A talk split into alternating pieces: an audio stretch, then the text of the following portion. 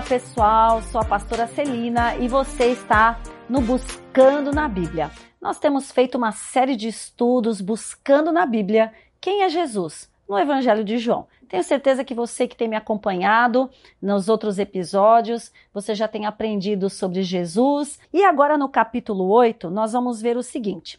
Aqui, este capítulo começa com Jesus no Monte das Oliveiras, retornando ao templo. Como seu ministério se pautava no ensino, vemos aqui Jesus ensinando o povo que foi até ele. Jesus sempre ensinava. Todas as oportunidades que Jesus tinha, ele ensinava o povo. Por isso que ele era chamado de mestre, por isso que ele era conhecido como mestre. Nisto entra em cena os escribas e fariseus trazendo uma mulher que foi pega em flagrante em ato de adultério. Essa mulher foi colocada perante Jesus.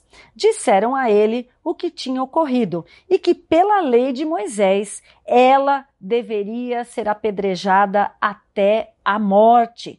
Nesse contexto, Jesus foi chamado de mestre, pois ele não a condenou, mas a instruiu a ir e não pecar mais. Da mesma maneira, na minha vida e na tua vida, se por acaso nós cometermos alguns deslizes, se algumas coisas acontecerem na nossa vida que não agradam a Deus, que nós possamos nos arrepender e não pecar mais, fazer como Jesus orientou, como Jesus ensinou, para que ela fosse e não pecasse mais. Podemos entender então que os escribas e fariseus, eles não estavam interessados na mulher nem na lei de Moisés. Muito pelo contrário, eles queriam pegar Jesus agindo contrário à lei de Moisés. Mas, como mestre que é, ele resolveu a situação e colocou todos no seu devido lugar. Jesus, ele segue fazendo um discurso e ensinando sobre o templo e sobre a sua missão, declarando que ele era a luz do mundo. Os ensinamentos de Jesus naquele lugar e momento foram tão tremendos que os judeus que, os, que o ouviam não entenderam e questionaram: Quem és tu?